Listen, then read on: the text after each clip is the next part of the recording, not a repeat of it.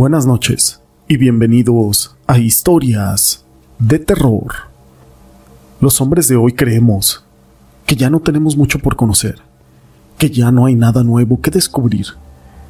Pero en este programa vamos a conocer historias, experiencias, situaciones que ocurren del más allá y de lo sobrenatural. Se dice que existen dos tipos de tesoros, los que son enterrados a propósito como resguardo por las personas, que generalmente se realizaron en casas o en haciendas, y los que son perdidos, como los de los barcos antiguos. Y aún así, los dos tienen una particularidad, que proyectan luz, una luz que sube o que baja o que se mueve en zigzag. Se dice que si la luz es como una bolita roja, aquel tesoro es de oro, y si es una bolita blanca, es de plata, pero si es naranja, es dinero del diablo. Pero todo esto no es relevante sin una historia. Mi nombre es José Llamas y te presento la historia de Germán. La siguiente historia está basada en hechos reales y nos la comparte Crónicas Paranormales, Huasteca Potosina.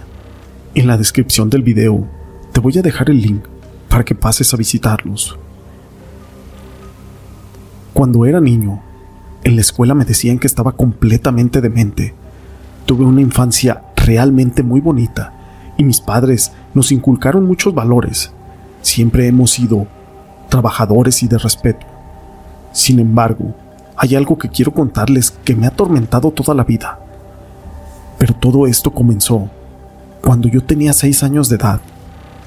Como mi viejo se fue al otro lado, tuvimos que trabajar y tuvimos que irnos a una casa de mi tía. Ella tenía un patio muy grande y nos gustaba mucho jugar ahí.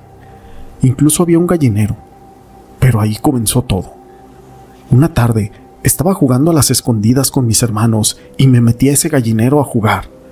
Había dos o tres pollos nada más.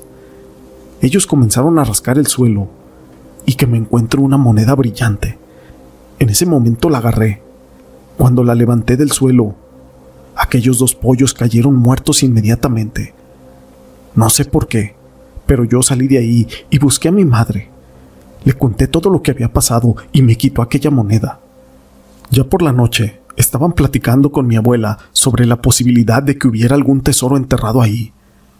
Pasaron los días y fueron dos hombres a escarbar y encontraron una joya rota con algunas cuantas monedas. Las quisieron vender, pero nadie quería comprarlas por el metal. Decían que no era oro. Después de unas cuantas semanas, empezamos a ver a un hombre que traía un pico. Ese hombre estaba rondando la casa. Incluso a mí me tocó verlo en la noche, cuando me estaba bañando mi madrecita. Nos espantamos tanto que corrimos a escondernos a la casa, mientras mi madre le gritaba a mi tía.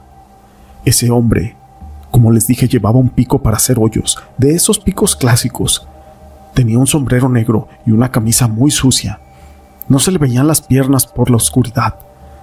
Cuando mi mamá habló a la caseta con mi papá, digo, antes, para hablar Estados Unidos tenían que ir a una caseta para poder hacer una llamada telefónica. Y le dijo que iría a mi tío a verificar esos hechos. Llegó mi tío y se quedó tres noches, pero no vimos nada.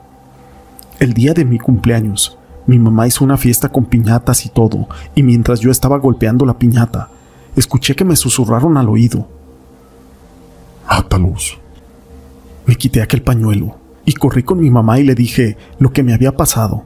En ese momento se alteraron todos y mejor acabaron la fiesta.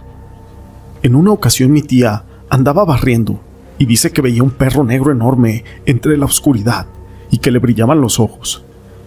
Pero también no dejaba de gruñirle. También se metió y no lo pudimos escuchar. Nos tuvimos que cambiar de casa a una de renta y sentíamos que todo ya había pasado. Pero una noche, mientras hacía la tarea, para ese entonces yo ya tenía siete años, escuché que le pegaron a la ventana y cuando volteé vi a ese señor. Tenía el pico en la mano y su rostro estaba como pudriéndose. Le hablé llorando de nuevo a mi mamá y en ese momento cerró todo, puertas y ventanas. Como les comentaba, a mí ya me tomaban como si yo estuviera loco. A cada rato, después de haber encontrado esa moneda, he visto cosas muy extrañas. No solo he visto a ese sujeto con ese pico, también he visto a un niño vestido con un camisón de bautismo, pero lloraba sangre. Actualmente tengo 29 años y trabajo en una tienda.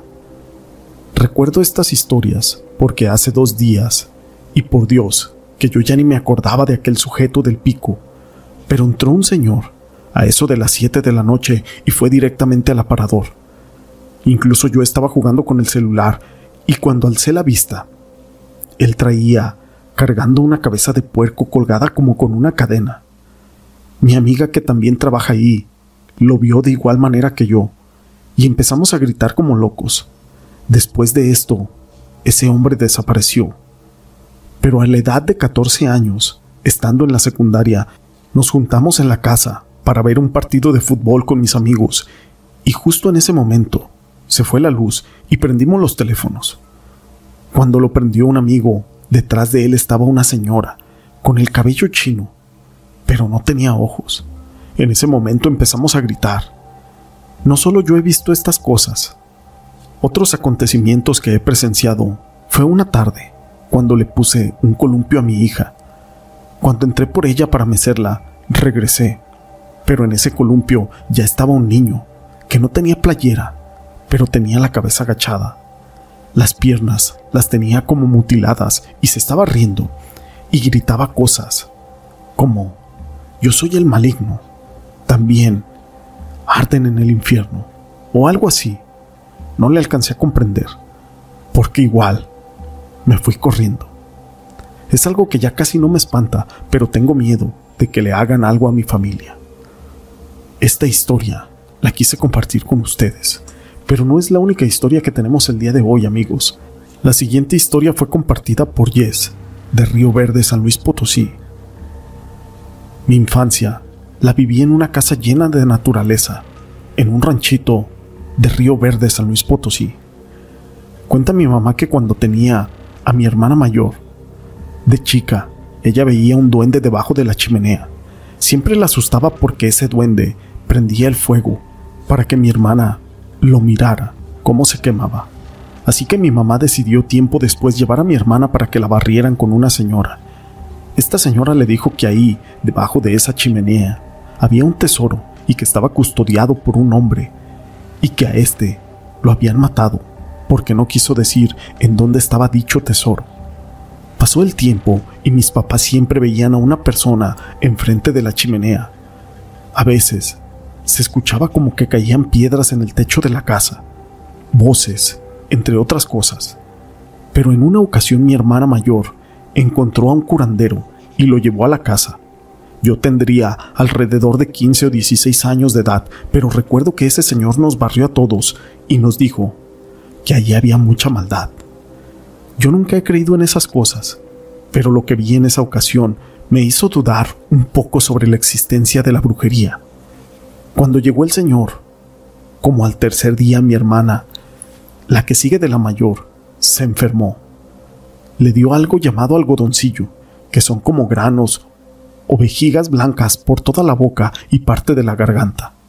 No podía comer nada. Ese día nos envió a mí y a mi hermana mayor para recolectar tierra de cada esquina de la casa. Y cuando la entregamos, él la tiró al piso y tiró agua bendita sobre ella. En ese momento la tierra se convirtió en sangre. Después nos hizo tomarnos de las manos mientras él hacía una oración. Pero en ese mismo momento todos los perros comenzaron a ladrar y corrieron detrás de algo que nosotros no pudimos ver. Al siguiente día, caminó por toda la casa hasta que encontró un lugar donde dijo que estaba enterrado algo. Nos pidió agua bendita, una pala y un bote. Cuando los tuvimos, él llegó. En ese momento rindió el agua bendita, con más agua en un bote. La tiró en el lugar y comenzó a escarbar. La pala se rompió, y eso que era nueva. Acto seguido nos pidió a mí y a mi mamá que comenzáramos a buscar entre lodo algo, que cualquier cosa que encontráramos la tiráramos hacia donde él estaba. Estuvimos ahí un rato, hasta que yo encontré algo. Al principio creí que solo era una raíz, hasta que miré bien, y era una muñeca de cera, negra, envuelta con unos hilos.